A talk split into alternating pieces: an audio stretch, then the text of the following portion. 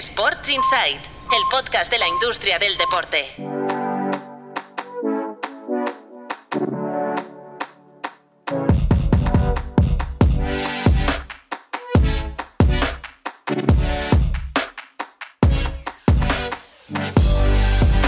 Muy buenas, bienvenidos y bienvenidas a Sports Insight, un podcast de tu Playbook producido por NSN y con el apoyo de Stagefront, el líder global en venta de entradas para eventos, hospitality y asociaciones estratégicas para espectáculos. En stagefront.com podrás comprobar cómo pueden ayudarte a hacer crecer tus eventos, stagefront.com. Os dejamos el link de la web de Stagefront en las notas del capítulo. Un día más, un capítulo más, reunidos aquí en la sala podcast de NSN con los habituales de Sports Insight, el director fundador de Tu Playbook, Mar Menchen. Hola Mar, ¿qué tal? ¿Qué tal? ¿Cómo estamos? Y dos de dos. Dos de dos, dos, dos semanas seguidas aquí viéndonos las caras. Muy bien. Increíble, increíble. Hola Marcos López, periodista del periódico. Muy ¿Cómo buenas, estás? Muy bien, muy bien. ¿Todo bien? Sí, sí, todo fantástico. ¿Todo en orden? Todo en orden. Sí, ¿preparado para ver ya el debut de Leo Messi en la temporada 24? Sí, tengo muchas ganas eh, porque es la primera temporada completa que va a hacer Leo, es la primera temporada de la, de la, de la Major League y vamos a ver la, la respuesta que tiene el Inter de Miami, evidentemente con cuatro jugadores que han estado en el Barça y que son o que eran referencias mundiales, como es el caso de Busi, Busquets, Jordi Alba y, y Luis Suárez, que es el último en unirse, y el propio Messi. Bueno, debutan en un sitio algo exótico. Efectivamente. Porque el Inter Miami debuta eh, hoy, cuando lanzamos este Eso podcast, en El Salvador, sí, señor. en el estadio Cuscutlán, contra la Selecta, que es la selección nacional de El Salvador. Un partido en el que NSN ha tenido mucho que ver porque ha sido la compañía encargada de, de intermediar para llevar al Inter Miami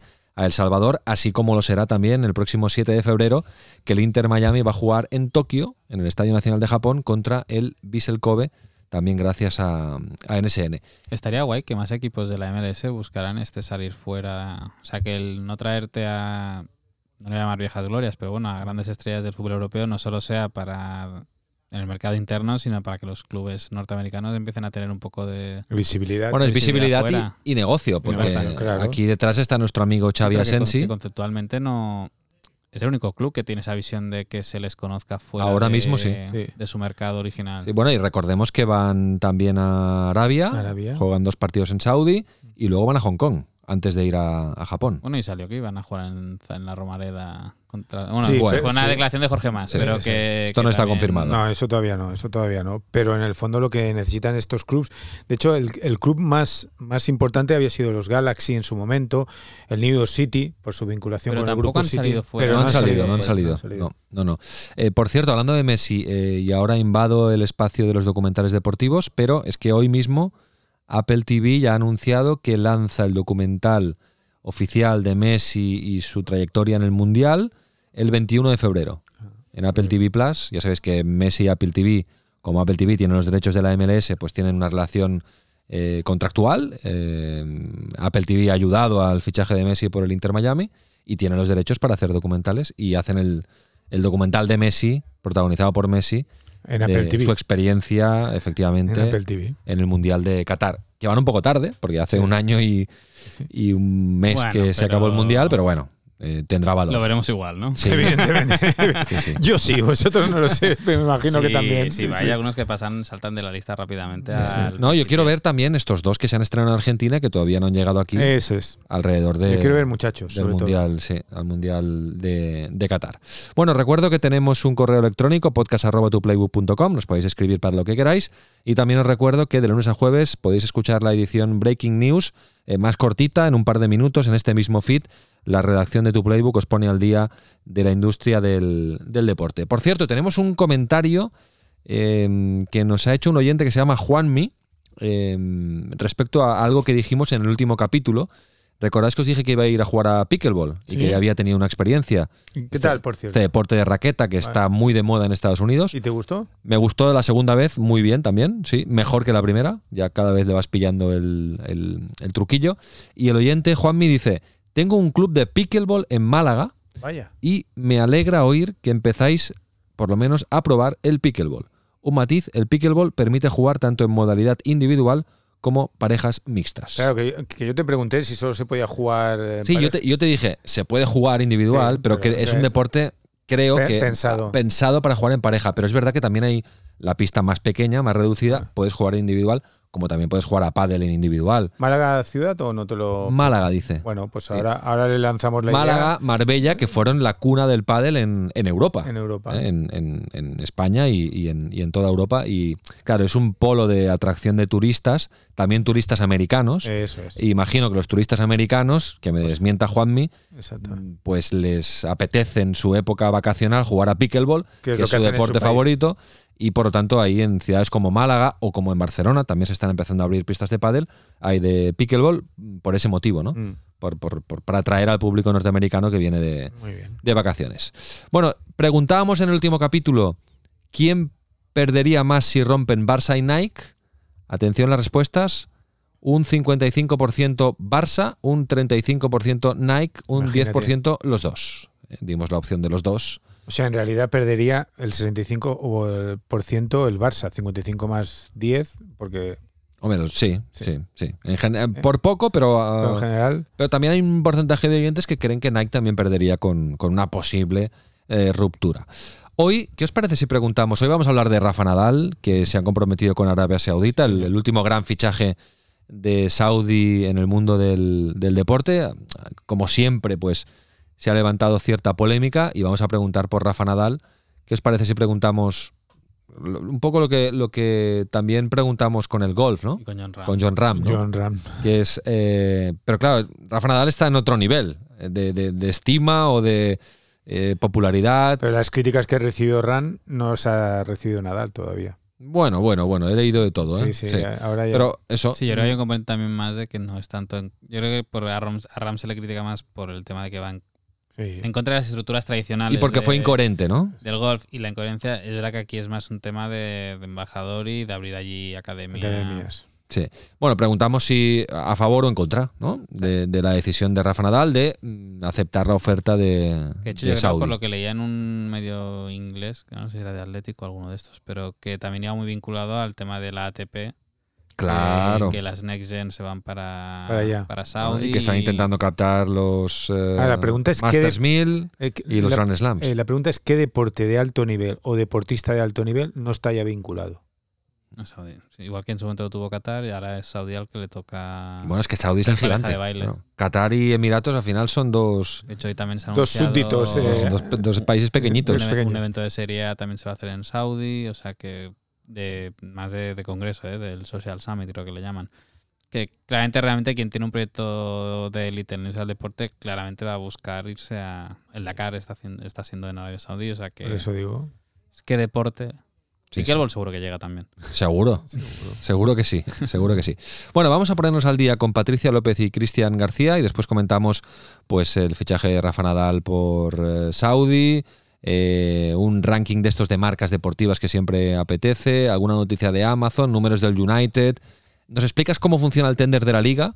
Eh, que Sí. esto lo tenemos que saber muy pronto. Bueno, No, tan pronto como que quien lo esté escuchando ahora, en, en un- en función de la hora que lo esté escuchando, o ya lo sabrá o quedarán pocos minutos para que se sepa. vale, venga, vamos a escuchar a, a Patricia y a Cristian y, y ahora lo comentamos todo. Adelante.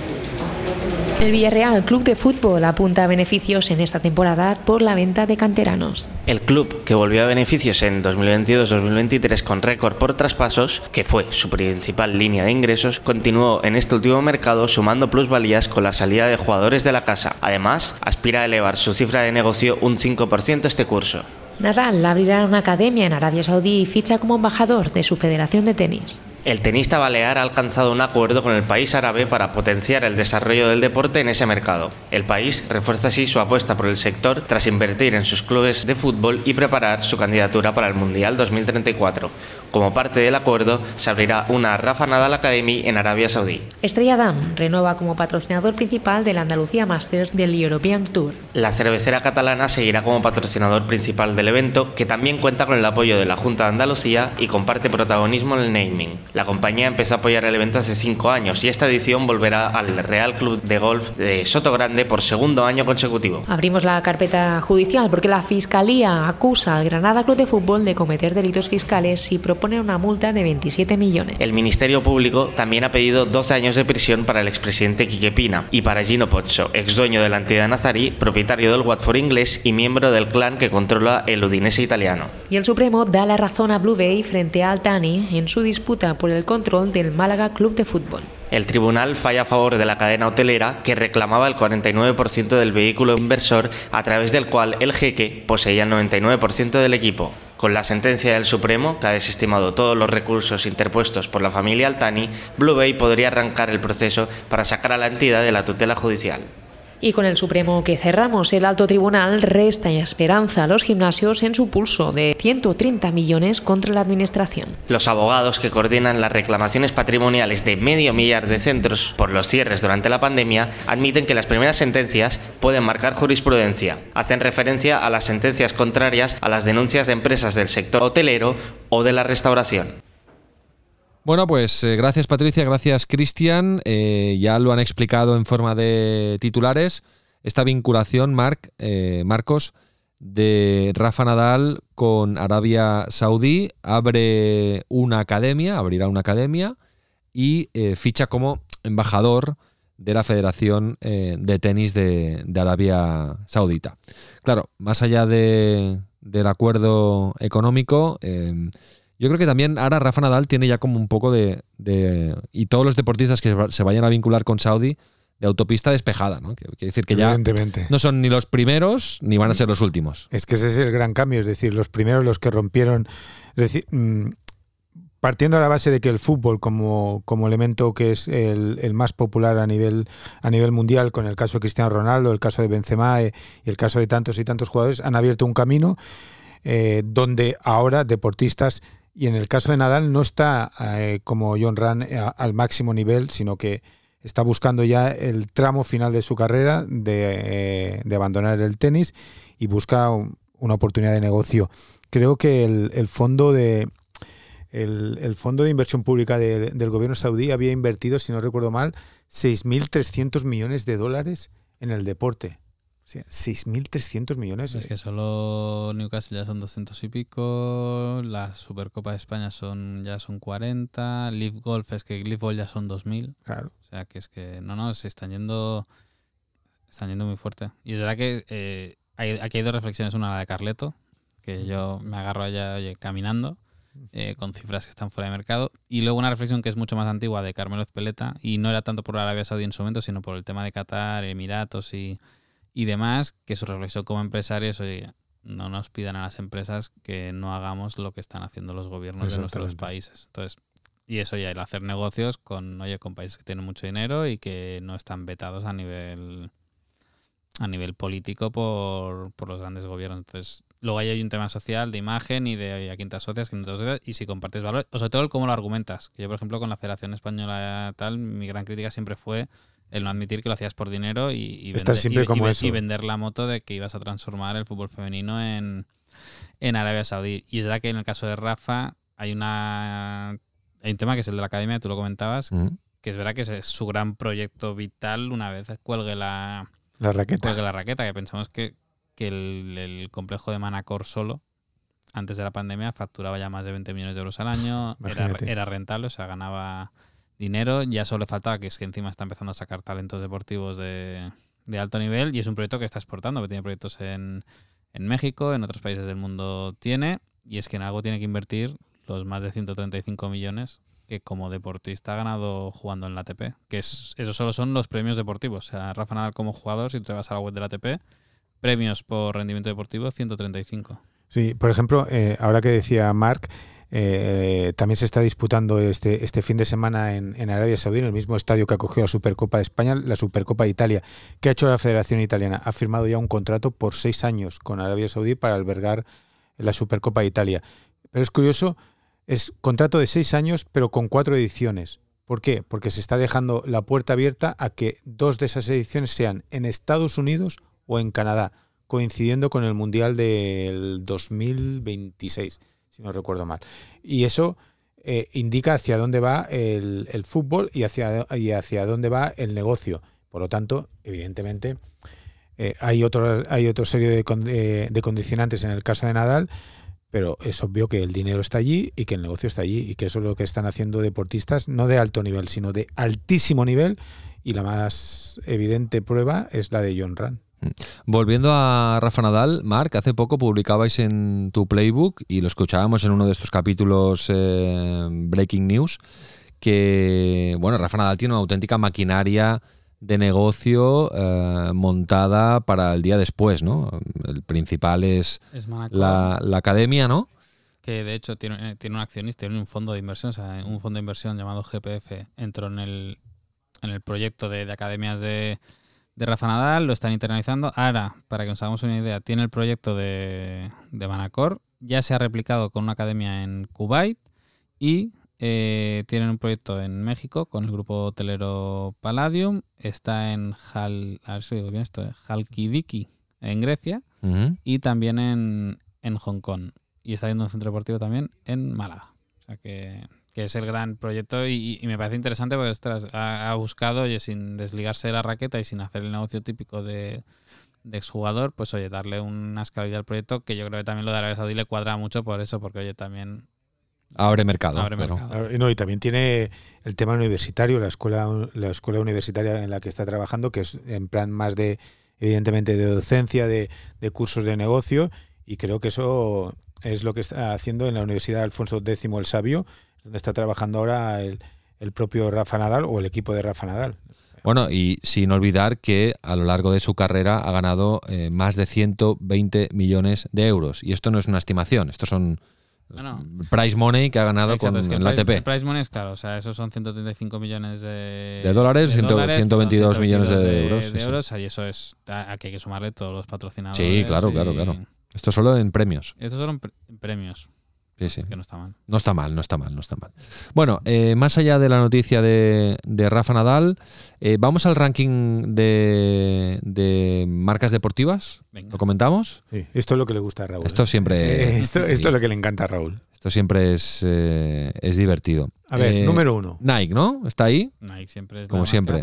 Y, y la cosa es que no están en, o sea, no están arriba, arriba, arriba. O sea, es el top de las marcas, pero eh, para que os hagáis una idea, Adidas está en el 141 de. O sea, es un ranking que hace Brand Finance Sí, sobre todas las marcas del mundo, ¿no? exacto. Las más valoradas.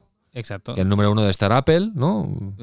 Pues te diría que, que sí, me, me lo voy a abrir porque lo que, te- lo que sí que te aseguro es que Nike está en el número 62. ¿Vale? Pero es la primera deportiva. Es la primera deportiva. Es verdad que, que estos rankings hay que tener en cuenta que, Sí, número uno Apple y número dos Microsoft. que también se tiene muy en cuenta eh, el volumen de facturación de las compañías. Claro, por claro. tanto, claro, aquí. Y es, y es la razón por la que no hay ninguna marca de ningún club de fútbol, ni ninguna propiedad deportiva de las que todos pensaríamos que, oye, como, Ah, porque mar- como facturan marca poco. valorada deberían en, estar aquí. en un comparación con estas de- empresas, Exacto. Y luego están Decathlon, Puma y Lululemon, pero que os hagáis una idea, ya bajan de las posiciones, pues la 235, Puma está en la 479, que un poco al hilo de lo que comentamos la semana pasada del Barça. Pues hombre, entre estar con la número 62 del mundo y la número 479 hay un hay un trecho. Claro, confirmo que el podio es Apple, Microsoft, eh, Google. Tecnológicas. Tecnología. Sí, Tecnológicas. son las tres eh, primeras y luego está ¿Dónde está el dinero? El. Amazon. El dinero está en Arabia y en las tecnológicas. o sea, no hay, no hay más sitios donde esté el dinero. Bueno, hay muchos sitios, evidentemente, pero a nivel de industria del deporte está, está ahí. Ya, hablando de Amazon, es noticia en Estados Unidos, Mark, porque digamos que nos va dando pistas de que su apuesta por el deporte es firme y que va a seguir en el futuro, ¿no? Porque se ha quedado una, Sí, una eh, plataforma televisiva local de Estados Unidos. Recordemos que en Estados Unidos la venta de derechos es, eh, se venden los lotes de derechos nacionales, por así decirlo, que son los partidos que se van a ver eh, en televisiones de ámbito nacional, y luego están los derechos regionales, que es que cada franquicia o derechos eh, de Estado, ¿no? Coloca sus, sí, exacto, o sea, su- coloca sus retransmisiones en el estado en el que Está. en el que está y esto había operadores y grupos audiovisuales que se habían convertido en, en los que controlaban este negocio, que uno de esos grupos era Diamond Sports Group, eh, que tenían los derechos de, de numerosas franquicias, eh, creo que eran como cuarenta y pico equipos entre MLB, NBA, NHL. Eh, por el tema de los cambios de consumo eh, en todo el mundo, pues eh, la gente había empezado a dejar de suscribirse a, a estos canales en cable. Necesitaba dinero, total que Amazon ha inyectado 115 millones Casi en la compañía. Los actuales accionistas también han, han puesto dinero para rescatarlo. Pero bueno, es un ejemplo de que las tecnológicas ven que el deporte es un cazador de, de nuevos usuarios y suscriptores para, para sus servicios. No deja de ser lo que hacían las telecos de que a través del fútbol te engancho con el ADSL y tal. Las tecnológicas es, pues oye, para el Amazon Prime, para el iPhone, el Apple TV, lo que sea. Aquí la cosa es sus ciclos. O sea, la televisión de pago ha estado muchos años comprando estos derechos y viéndole el valor.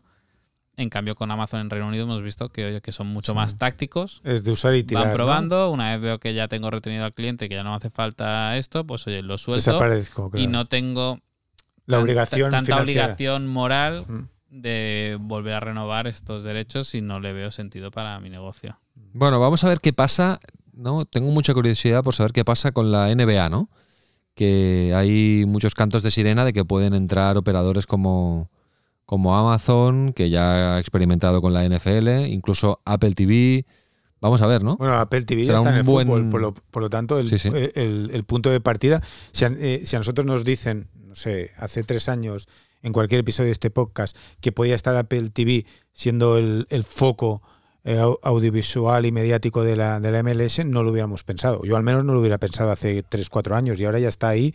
Y no solo está, sino que ha, ha sido tan fundamental que, antes lo comentabas a, propósito del documental de Messi, que ha, generado esa sinergia con, con- Leo y con, la, y, y- con el Inter de Miami para ser capaz de atraer el, el producto, que en este caso es el futbolista, el mejor futbolista de la historia, uno de los mejores futbolistas de la historia, y a partir de ahí desarrollar el negocio.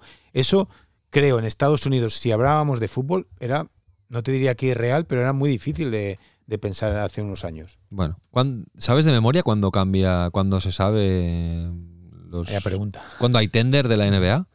Este año. Este año.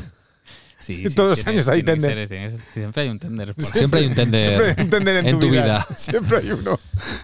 Es este año seguro porque acaban, yo creo que acaban el 25, por lo tanto ya tienen que resolver este año y, y será interesante porque realmente es el primero, bueno, el de la NFL ya ha sido más o menos con el cambio, pero bueno, como que la NBA tiene ese aura de innovadores, transgresores y disruptores, vamos a ver, el otro día salía que E ESPN estaba negociando dar entrada a la NFL en... o Disney está negociando dar entrada a la NFL en el accionario de E ESPN y que NFL Media, que es esta plataforma de contenidos tal, estuviera en exclusiva dentro de, ESPN. O bien, sea ¿eh? que van. Pasan cosas, va van a pasar va cosas. cositas. Yo creo que a nivel de regulación y competencia, creo que va a haber muchos problemas en estas imbricaciones entre canales de televisión y propietarios. propiedades Y deportivas, porque claro. al final restringes la competencia. Si ya lo tienes así, pero bueno, vamos a ver cómo acaba. Ya. Em, hablando de tenders. Va, que nos eh, cuente qué es un tender. eh, no, bueno, un tender es una subasta. Ya, ya, ya. una- una ya va, subasta sí, como pero, tal. Como por ejemplo el tender de la liga. Eso, Ahora- eso. Hay subastas más concurridas que otras. ya, ya. Esta semana hay tender de la liga, o sea, se va a resolver. Esta semana, hoy, Hoy, eh, O sea, viernes, el día que escucháis este podcast, Exacto. Hoy tenemos que saber cómo se resuelve el tender que recordemos, explicamos la semana ese pasada tender obligado al que se ha visto a, De la a liga. ir la liga. por dos años y medio. Entonces, cómo funciona es se abre el plazo de presentar ofertas, se abre un periodo para preguntas y respuestas que en el caso de la liga, como es bastante transparente, pues ese documento es público y tú con las preguntas y las respuestas ya puedes intuir quién está preguntando y quién está y quién está diciendo. Entonces eh, llega un día que los interesados tienen que llegar al CSD y con un sobre Hace como cerrado- intermediario. con un sobre bueno más que intermediario es donde se depositan las ofertas De y- notario. y, donde se abren es como de notario entonces se depositan todas las tienes que ir con un sobre lo dejas en el- al portero y a- antes de una hora determinada. Entonces a una hora determinada se abren esas ofertas. Si ya es muy claro se adjudica directamente se hace una nota de prensa Si no se cumplen las expectativas, pues... eh, ¿Puede haber segunda ronda? en los, a ver, normalmente en los concursos se suele de- decir, se abre una segunda ronda o directamente la competición puede de- entablar negociaciones directas con quien considere que, que lo quiere hacer. Todo apunta a que si no hay una entrada loca de un Apple, un Amazon que vea una oportunidad, eh, todo seguirá como... Y no como lo parece, estaba. ¿no? Porque aparte ha sido todo como muy... Precipitado. ¿no? Ha sido muy rápido, porque realmente esto, la resolución no te creo que llegó como en, ¿no? diciembre, la primera de enero, última de diciembre creo que fue, se, se abrió el concurso, de, muy de muy silencio administrativo. Si os fijáis, más allá de tu playbook, casi nadie ha hablado de este. No, no, de está este como tema. furtivo, Entonces, Es como que, bueno, oye, si no se entera nadie, pues aquí no ha pasado Nada. no ha pasado nada y ya está. Aquí la duda es saber si la, La oferta de Telefónica, Es Es- equivalente a lo que ya Exacto. era o han aprovechado que entiendo para que sí, que, que ya decíamos el otro día que va a ser lo más, lo más justo sería eso. Bueno, Él insiste, ¿eh? lo dijo el otro día. lo- lo- lo vamos a ver. Vamos a Es ver. que tampoco sabemos si va a entrar alguien a lo loco por el partido. Y sobre todo tengo la duda con las tres, con las, con la, con las jornadas en exclusiva. Porque es una jornada Eso sí que exclusiva, puede cambiar, La ¿no? 24-25, pero son tres jornadas en exclusiva en las otras dos temporadas. Y ese producto sí que puede ser interesante para un Amazon o un Apple. Entiendo. Es Bueno. que a mí me gustaría que, que entrara un Amazon, un Apple. en- A mí también, eh, porque a mí- a- que se muevan a- cosas, eh, ¿no? eh, a, mí, a mí me encantaría que. Aunque para el usuario no, es, muy no- buena noticia, No, no, evidentemente que no es buena noticia, pero creo que porque estamos un poco mareaditos. sí, es verdad, es verdad. Pero si entrara un Amazon o, o- o un Apple, no solo también a nivel, a nivel de industria, sino a nivel mediático, cómo, cómo enfocarían ellos el producto de la liga. Evidentemente, el producto de la liga cada vez se ha ido más uniformando, uni- uniformizando, perdón. Y, a- y a nivel audiovisual, a nivel de, de entrevi- a nivel periodístico incluso, y, a- y a mí me gustaría una mirada externa que entrara en la Liga Española para ver cómo lo podrían hacer. Bueno, ya la has tenido con Dazón. Sí, por eso, pero quiero más, ¿Quieres más? quiero Bueno, más. No sé si se puede. Muy bien. Eh, venga, eh, más temas. Marc, un, un clásico también que seguimos de muy cerca aquí en el podcast porque nos parece un caso eh, paradigmático, que es el del Manchester United, que además, como sabéis, eh, pues ha girado un poco el rumbo a final de año con la entrada de, de Jim Radcliffe en su accionariado. Y eh, se han publicado los números del United en el Primer trimestre. Primer trimestre De la 23-24, de la que 23 es julio-septiembre. Vale, ok.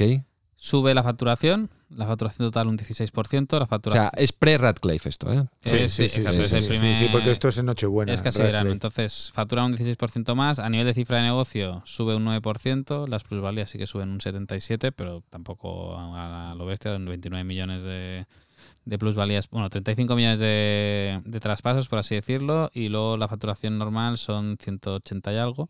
Comercial suben un 3,4% por la entrada en vigor del nuevo acuerdo con Adidas y, y que han remodelado la tienda de, de Old Trafford, sube la taquilla, pero sube porque han jugado un partido más en, en casa respecto al trimestre del año anterior, y sube la tele porque este año, aunque ya los han eliminado, Mm. eh, jugaron la fase de, De grupos, de, grupos ¿eh? de de la Champions, Champions. que de hecho eh, esa situación ya ha hecho que anuncien o que rebajen eh, sus perspectivas de, de rentabilidad y si tenían que tener una EBITDA de 100, a ver que lo encuentro aquí, de unos entre 150, 145 y 175 millones, pues han rebajado estas perspectivas a no, lo han rebajado a estas perspectivas. Tenían una ambición de entre 105 160, 190 Sí. millones de resultado operativo, lo han bajado en 15 millones por esta eliminación prematura de, de la Champions. Y ya vienen de perder pasta temporada pasada, ¿no? Lleva mucho tiempo perdiendo dinero. Era un club rentable hasta que llegó la pandemia. Yo creo que es que realmente los clubes grandes Bueno, y que eh, sí. algo se tiene que notar que es que, deportivamente claro, no, es- no No, y, que, que realmente venden muy mal y fichan muy mal. O sea, realmente deportivamente lo hacen muy mal. no, o sea, muy mal, o sea, horrible. vende- ficha muy mal y vende muy mal. Si al menos vendieras algo bien, todavía te saldrían los, los números. No, para mí lo sorprendente, perdón, es eh, la fuerza de la marca. Es decir, que este club, coincidiendo con la época de más esplendor de su rival ciudadano, el City, sea capaz todavía de generar aumento en su facturación a nivel comercial, a mí me sorprende. Me sorprende y habla muy bien de lo que es el club y de lo, y de lo que es la marca. Además, expuesto como está a todos los a todos los problemas accionariales, con los propietarios y con la y, y con la aparición del dueño de Ineos, que ahora se supone recuerda que hicimos aquella encuesta, ¿cuánto tiempo tardará el, el United en ser de nuevo competitivo? Ahora se supone que va a necesitar ese tiempo para construir un equipo competitivo, pero que se siga manteniendo a nivel de marca y a nivel de industria y a nivel de negocio, eh, me, me- eh, me parece algo asombroso porque la toma de decisiones que han hecho ha sido caótica y desastrosa, errática en la elección de entrenadores, en la elección pagaron por un tal Anthony, un, un, un, un- un- 100 un kilos, ¿no? Sí, un extremo del Ajax, 100 millones de euros. Sí, sí. Y ojo que están séptimos ahora mismo en la Premier a 8 puntos de las Y mira quién está. posiciones europeas. Sí, ¿eh? Y mira quién está arriba, porque ya no es el Big Four. No, no, Liverpool, el City, Ham, Aston Villa, claro. Arsenal, Tottenham, West Ham, United. Esta Claro, es la clasificación. Claro, ¿Y es que Newcastle dónde queda ahora? Newcastle está décimo. Debe estar noveno décimo, ¿ves? Exacto. Sí, sí, Sí, está décimo. Por eso digo, pero en y el, el Chelsea noveno. Claro, en el, en, el, en el ranking ya no están los cuatro grandes, como siempre decían ellos. Ahora eso se ha ampliado, yo te diría, hasta seis. Hasta No, no, el Big seis. Six ahora ya es Big Eight, Sí, seguramente. sí, por eso. Porque el, el Aston Villa lo está haciendo muy bien, el West Ham también lo está haciendo muy bien. Luego hay equipos que están gestionados El muy Brighton. bien. El Brighton, a, e- a ese iba. Equipos gestionados muy bien en lo deportivo y en lo económico, que han, que han dado un salto cualitativo porque son capaces de encontrar jugadores a unos precios baratos, no, baratísimos, y luego eh, duplican, triplican y hasta cuadriplican la inversión que han hecho en cada uno de esos jugadores cuando, cuando los venden. Bueno, pues eh, así está la situación en la, en la Premier League y en el United. Oye, Marc, para ir acabando, em, esto de la Hexagon Cup, ¿Qué que es el torneo de pádel que lo vendieron como la Kings League del pádel, se ha presentado esta semana en Madrid. He visto al alcalde Almeida allí jugando a, a pádel y se juega a principios, a finales de enero, principios de febrero, durante unos días. Son seis equipos. Sí. Hay tres categorías, los hombres, mujeres y la Next Gen. Y van a puntuar como por, por, por equipos, Sí, ¿no? es un- Lo que pasa es que aquí detrás había mucha inversión y prometían mucho dinero en premios. Es un pop-up de. Vamos a llamarle pop-up de- del deporte, porque realmente es una primera edición y vamos a ver en qué, en qué queda. Ellos se posicionaron de, de- de saque como la Kings League del, Del pádel. del pádel, luego ya han ido reconduciendo el discurso porque realmente no tiene nada que ver con, con la Kings League. Propiedades muy exóticas, ¿no? Porque tienes desde un equipo de Balongoria a otro de Andy Murray y uno de Lewandowski. Rafa Nadal No tiene, tiene, no tiene nada en común. tiene ¿eh? un equipo, Los equipos. tiene un equipo aquí. Pero esto que han usado, digamos, a algunos personajes populares como para que promocionen el... Son reclamos, pero realmente a mí ya me, da- me dio la sensación de que eran reclamos muy extraños. Miras las redes sociales de, de los, de los famosos que están implicados y tampoco ves un ruido Claro. excesivo de... Yo, yo creo que, que salen demasiado pronto respecto a lo que hubieran necesitado para que estos atletas se impliquen un poco más en, en la difusión y, y demás. Son los fundadores de la Fórmula E, que por lo tanto cierto pedri- pedigrí tiene... Bueno, tiene se han querido inventar un formato, ¿no? Una Sí. IP relacionada con el pádel. Entonces yo creo que, bueno, vamos a ver, es un price money de un millón, que es una pasada. O sea, Sí, sí. ¿Cuánto? Un En- millón de euros. eh, entradas a partir de 20 euros Un y millón esto de se euros. juega en el Madrid Arena. Sí. Un ma- eh, ¿Has dicho un millón? Sí, sí, sí, sí. Price money, ¿eh? a repartir entre todos. Ya, ya, No, pero price que money, es el pero, segundo pero, más alto de las competiciones de pádel, ¿eh? O sea Sí, sí. que- pero que es una locura. Sí, sí, sí, sí. Es una Entonces, locura. bueno, entran fuerte, yo creo que por el perfil de los jugadores están los buenos, por lo tanto yo creo que, que a nivel de ticketing no tendrán, y espectáculo será no tendrán bueno. problema. Pero es un one shot de momento. Es un one shot. Pero imagino que la idea es replicar. La idea es replicarlo, imagino que no solo quedarse en Madrid, sino que esto... Ah, lo bueno que como es un pop-up, lo pueden ir haciendo en diferentes Claro. países, como que no está vinculado a la federación, los equipos pueden Ah. cambiar de jugadores. Va por libre, ¿no? Tiene vida Ah, propia. Bueno, aquí hay que ver si que la Premier de- Padel, la- porque aquí juegan jugadores que van a jugar Premier Padel a No, partir de final de febrero. Precisamente Premier Padel no está para exigir exclusividad cuando precisamente los jugadores que se marcharon a Premier Padel denuncian. Denun- no, pero llevaron Lo sé, lo sé, pero- los tribunales a World Padel Tour por, Por- la por cláusula de exclusividad. Lo sé, pero también sé que ha habido que ha habido Run, run. ha habido chup chup con esto. Sí, sí. Bueno, es que al final. Bueno, pues que al final. A ver cómo lo digo. Piensa, piensa. No, piensa. pero que al final eh, el deporte vive por y para los deportistas. O sea, si un deporte quiebra, eh, o sea, si un deporte necesita cada vez generar más, es porque realmente los deportistas también piden cada vez más. Si los deportistas piden cada vez menos, las presiones y tensiones que tendrán las competiciones para generar más recursos serán, Di- Disminuirán, claro. serán menos. Acabamos con League Golf. O sea, acabamos volviendo a League Golf. O sea, que al final es un tema de. Y oye, si lo puedes encajar en el calendario, al final esto ayuda a promocionar el pádel porque llegas a públicos distintos. Que oye, que lo voy a seguir porque es que está Lewandowski, que lo voy a seguir porque está Eva Longoria, Eva lo que sea.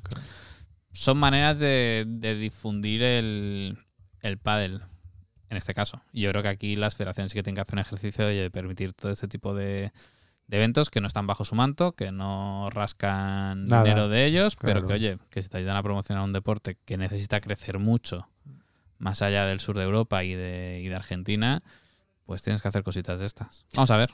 Vamos a ver, el primer Premier Padel, por cierto, en Qatar eh, del 26 de febrero al 5 de marzo. O sea, todavía falta un, un poco para que se Esa es la primera prueba ya. el circuito, sí. Venga, vamos a hablar de documentales, a ver qué, película nos o qué serie nos recomienda Pau Michans en el día de hoy. Venga, Pau, dale. Era difícil culpar a otros en ese momento tras la derrota contra Celtics. A Phil Jackson no lo iban a culpar, a Kobe Bryant no lo iban a culpar. Se concentró en Pau Gasol. La serie documental de la semana es Los Anillos de Pau. Si eres amante del baloncesto, este documental tienes que añadirlo en tu lista desde ya. El título lo deja claro, es una serie centrada 100% en los dos anillos que consiguió Pau Gasol con los Lakers, concretamente en sus primeras tres temporadas, porque el primer año, aunque no consiguió el anillo, fue clave para entender todo su proceso de crecimiento personal y también del equipo tras todas las críticas recibidas. El vínculo con la actualidad de la serie pasa por entrelazar su momento de máximo esplendor con los Lakers como jugador con los momentos que vivió a comienzos del 2023 con la retirada de su mítico dorsal 16 y la entrada al Salón de la Fama de la NBA.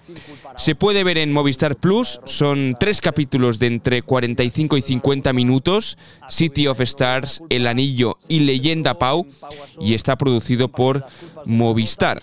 Revivir grandes momentos del deporte casi siempre funciona, si se hace bien, y en este caso creo que es un gran acierto y está muy bien ejecutado. Cuenta con todas las imágenes de archivo necesarias y con las jugadas clave del personaje. Tiene un elenco de protagonistas top como Dirk Nowitzki, Tony Parker, Karim Abdul-Jabbar, Derek Fisher, Mark Gasol o Ray Allen. Y a nivel de imagen y de puntos de inflexión está muy bien curado, muy bien encontrado con una historia que va de menos a más, desde las críticas de la primera temporada Pau por ser demasiado blando hasta convertirse en toda una leyenda. Todos conocemos la figura de Pau Gasol, pero revivir esos momentos con la perspectiva del tiempo y con todos los detalles que ahora se pueden contar los embellecen aún un más. momento a nivel emocional más difícil. Bueno, pues esta es la recomendación de Pau Apuntada. Michans, el Apuntada. documental de Pau Gasol, sus dos años en los Lakers, los anillos de Pau, una producción eh, de Movistar Plus, apuntado, ¿no? Esto Sí, se sí, tiene que esta ver si te esta- gusta el baloncesto, la NBA. No, y si te gusta Pau y, y- y los Lakers, o sea, es que... Yo en que nos forraríamos con, con la lista de, de documentales, con el enlace de Just Watch para ver dónde la tienes. Que sí, que sí, que esto lo haremos, esto lo haremos, sí, sí, lo Pau los tiene todos guardados, no te preocupes. Un motion de estos. Sí, sí, no, no, lo haremos, lo haremos, no te preocupes. La Es que a mí- pasaremos a- y a la mí- publicaréis en tu playbook. Hombre, Claro. y me la guardaré para mí. o sea, que, Sí, que- sí. que tengo una lista de, con una columna de checks. Sí, sí, no, sí. pero me da rabia ¿eh? no poder ver más. Bueno, es Poco la vida. eh. Sí, sí, si tienes hijos, eh, ¿Y pequeños? el tiempo se reduce. Bueno, llega un punto que creo que disfruto más últimamente con documentales que con. Con el deporte en Eh, Yo estoy viendo un documental deporte. ahora del batería de los planetas, que se llama ¿Sí? Eric Jiménez, que es un personaje y está en, está en Movistar. Sí, sí, Ah, no sabía que ni... sí, sí. ¿Te gustan los planetas? No, mm, te voy a contar una cosa fricada. Creo que los planetas le cantaron una canción a Cruyff. Hostia, Marcos. Sí, Cruyff. Bueno, ellos dedicaron Voy una canción a Mendieta. Voy a Google. ¿Son de Granada? Son de Granada, sí. Creo que sí. Yo creo que hay algo de Cruyff. eh, Sí, yo soy muy fan de los planetas y no me suena, ¿eh? Ah, Pero pues, bueno, buscaremos. No sé, igual lo he soñado. No, ¿eh? ellos son muy culés. Aquí De hay hecho, una- yo los, he- Aquí hay una entrevista de J, líder de los Sí. planetas. Soy del Barça. yo los había entrevistado para cuando Sí, estaba en la sí, radio. Sí, sí. Desde que vi jugar a Cruyff en ¿Ves? Granada. Era eso. Ah, de Ah, acuerdo. ¿ves? Sí, eso sí. eh, eh, ¿ves? Eso Eh, sí. Era, Sí, era, sí. O sea, mi vinculación con Era los ese vínculo. Era, era, era que era, estamos hablando de la temporada aquella del Granada de los paraguayos y todo Sí, eso. sí, sí, sí. Y luego En- tienen, en- una, en- tienen- en los tienen una canción que se llama El artista madridista, Ah, que está dedicada un poco a los pillos, a los que siempre les beneficia la ley, tal, tal. Un poco de crítica ahí bueno. de parte de J de, de los planetas. Y luego la canción aquella de Un buen día, que dice Mendieta ha marcado un gol realmente incre- increíble. ¿eh? En y son amigos de Mendieta. Sí, sí. Mendieta ha tocado con ellos Ah, en algún festival. Que Sí, el otro, día, el otro día descubrí que el hijo de Iván Ferreiro también canta. sí, Pero es que tiene la misma voz que el padre. sí, sí, sí, sí, sí, Ya es, Ahí me he perdido. ya es casi adulto. Sí, sí, sí, sí. bueno, muy bien, perfecto. Eh, ¿Habéis visto algo? ¿Alguna No. sugerencia? No, No, no, sigo nada. viendo a ratos el del Newcastle. Sí. Yo no, yo no he visto todavía. está bien, me, me empieza a cabrear un poco el tema de que se ve muy. A- sobre todo a Amanda Stabley, que es una de las propietarias. Se nota mucho que sabe que la están grabando y eso me Bueno, cabrea claro. un poco la Bueno. falta de naturalidad. Pero está bastante guay. El, hay momentos de escenas del plan de negocio y aparte es bastante divertido porque creo que saldrá en el siguiente capítulo. Pero es lo de, oye, ¿cuánto necesitas que pongamos para justificar el patrocinio? Ostras. Porque sale- hay una escena que es el director comercial del Newcastle, que lo Sí. fichan del Arsenal, que el tipo viene a decir, oye, mira, eh, hoy cobramos tanto por, por el main sponsor, para situarnos en esta escala salarial necesitamos llegar hasta tanto. Tenemos, ha- habla de 180 cañas tiradas, de las cuales han consideran que están bien tiradas como 10. Imagínate. Eh, pero viene a decir que es imposible que lleguen a tiempo para eh, poder tenerlo cerrado antes de abril de cara a efectos de los diseños de las camisetas, impresión, producción. Y entonces, la, si, como que ya sabemos porque estamos en la temporada, sabemos que acaba siendo Sela, que es Ah. una empresa de Arabia Saudí, la que acaba siendo el main sponsor del, del club. Bueno, pero que Sela es la empresa que monta los, los partidos que se juegan en pero Arabia que si ves Saudí. este tal. documental La de que, Supercopa, de que ya dicen, oye, no llegamos a tiempo para una temporada y ves que acaba siendo una empresa saudí Llama la por que entra de teléfono main que sponsor, dices tú, joder, o sea, no habíamos quedado en que... que- Pero está guay porque realmente eh, se, sint- o sea, se abren bastante en canal con según qué, Ah, lo con miraré. según qué cosas. Y ¿Dónde? eh, en Amazon. En Amazon. Y si aguantan al entrenador esta temporada, me parece muy, me parecerá muy meritorio y muy de que está intentando ser racionales, pese a la exuberancia que puede tener un, un inversor como Mm. Saudi. Bueno, va, lo dejamos aquí. Por cierto, el documental de Messi que os comentaba antes de Apple TV se llama The Rise of a Legend, es decir, el, el auge, ¿no? El, el- el- sí, auge de, de una leyenda Vale. ¿eh? sobre el Mundial. Se estrena el 21 de, de febrero. Venga, Marcos, eh, Hasta Marc, luego. lo bien. aquí. Hasta la semana que viene. Chao, chao, chao, chao.